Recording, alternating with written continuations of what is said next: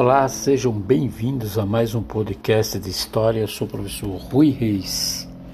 E o nosso tema que será abordado nesse início do quarto bimestre é sobre as manifestações culturais do Brasil durante o regime militar. Primeiramente, vamos entender como que funcionou esse sistema político no país.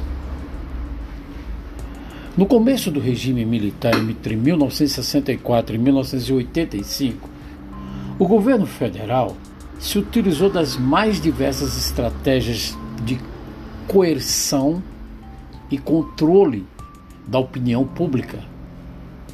Os atos institucionais e a censura previa a imprensa né, foram apenas dois desses mecanismos amplamente utilizados ao longo de boa parte do período ditatorial no combate aos setores de oposição.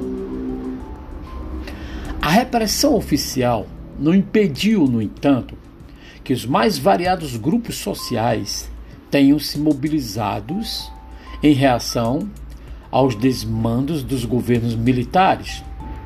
Ao contrário, à medida que as censuras se aprofundavam, os movimentos de resistência se radicalizavam, o que pode ser evidenciado na passeata dos 100 mil e no crescimento de grupos subversivos armados. A mobilização contra o regime militar não se limitaram aos espaços das passeatas e das organizações paramilitares. Os jornais, por exemplo, foram amplamente utilizados como veículo de denúncia do, dos autoritarismos governamentais. Então, hoje nós temos o que? Nós temos né, a internet, nós temos as redes sociais, onde cada um se manifesta de acordo com as suas ideologias, com seus interesses político-partidários. Naquela época, né, era apenas o jornal, o rádio e a televisão. A despeito da censura oficial, publicações como o Pasquim, que era um jornal muito interessante, que eu li bastante nas reuniões que a gente fazia nos barzinhos, que era um, um jornal de universitários e que criavam textos mostrando a realidade do país, criticando o regime. Se valeram, o Pasquim se valeram das letras para atacar quase sempre, metaforicamente, tais desmandos. No teatro, muitas apresentações continham um forte teor revolucionário. Nos palcos do Opinião, Oficina e Arena, espetáculos eram montados em represália ao conservadorismo social e ao limite político, político limites políticos da época.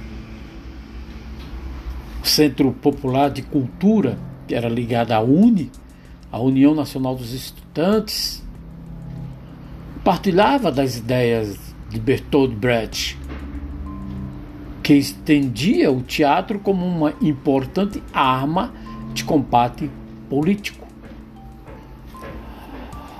Com a outorga do AI-5, o ato institucional número 5, muitas companhias de teatro foram extintas, ou seja, houve uma perseguição do regime ditatorial aos artistas no Brasil e que perseguiram algumas companhias teatrais. O que não invalidou, porém, a força combativa dessas encenações.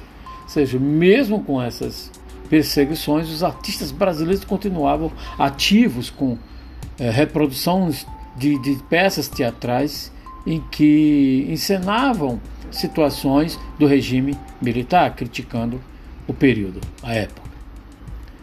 Ah, em relação ao cinema, boa parte das produções eram realizadas pelos artistas do cinema novo, movimento que sempre teve nas reflexões sobre a identidade nacional brasileira uma preocupação basilar possuía agora no engajamento político e na luta pela democracia suas mais importantes inquietações. Concomitantemente, o cinema marginal, forjado ainda na década de 60, assumiu a vanguarda cinematográfica no país, possuindo um papel fundamental na conscientização política acerca da dura realidade brasileira. Então nós vimos aí o papel do teatro e do cinema brasileiro, né, criticando nesse período através de suas peças, produções teatrais e cinematográficas, o regime militar no Brasil. Os anos 60 e 70 vivenciaram o esplendor da produção musical no Brasil. Também a música ela foi muito importante né, para essa época.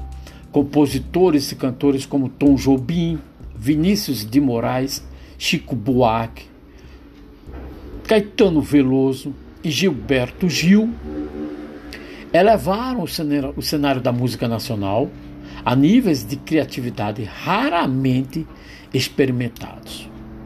Boa parte dessa produção ela foi motivada pela combativa resistência à repressão militar, que então cerceava, através dos meios mais perversos, as liberdades artísticas.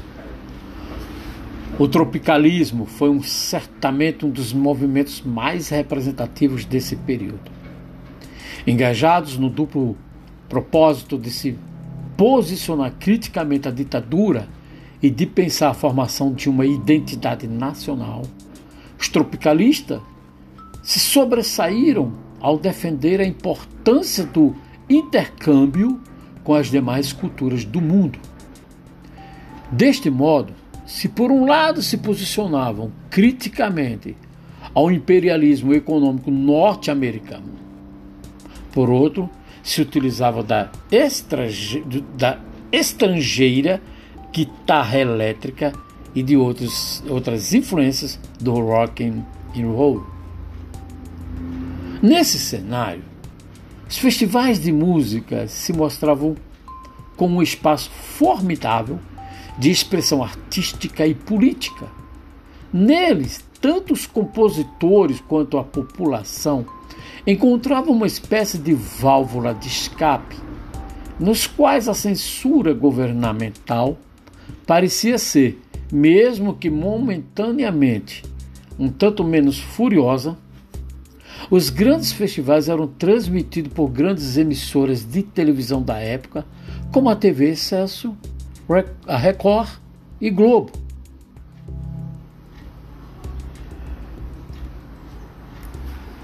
Eu vou ler aqui o refrão de uma canção da época. É um fragmento da letra de uma canção gravada em momento de intensa mobilização política. Essa canção ela foi censurada na época, né? Ah, o refrão é o seguinte: a gente não sabemos escolher presidente. A gente não sabemos tomar conta da gente. A gente não sabemos nem escovar os dentes. Tem gringo pensando que nós é indigente, inútil. A gente somos inútil. Essa canção é de 1983 três. É interessante fazer uma reflexão sobre é, essa colocação verbal, é? a gente não sabemos, é, e fazer uma análise sobre o trecho dessa canção é, que mostra é, como o rock nacional brasileiro estava vivendo um momento de, de auge também e criticando todo o sistema político da época. Ok? Eu sou o professor Rui Reis de História. Espero que vocês tenham gostado desta contextualização sobre o regime militar no Brasil durante a década de 60 e 70. Eu vou postar em breve algumas atividades para os senhores.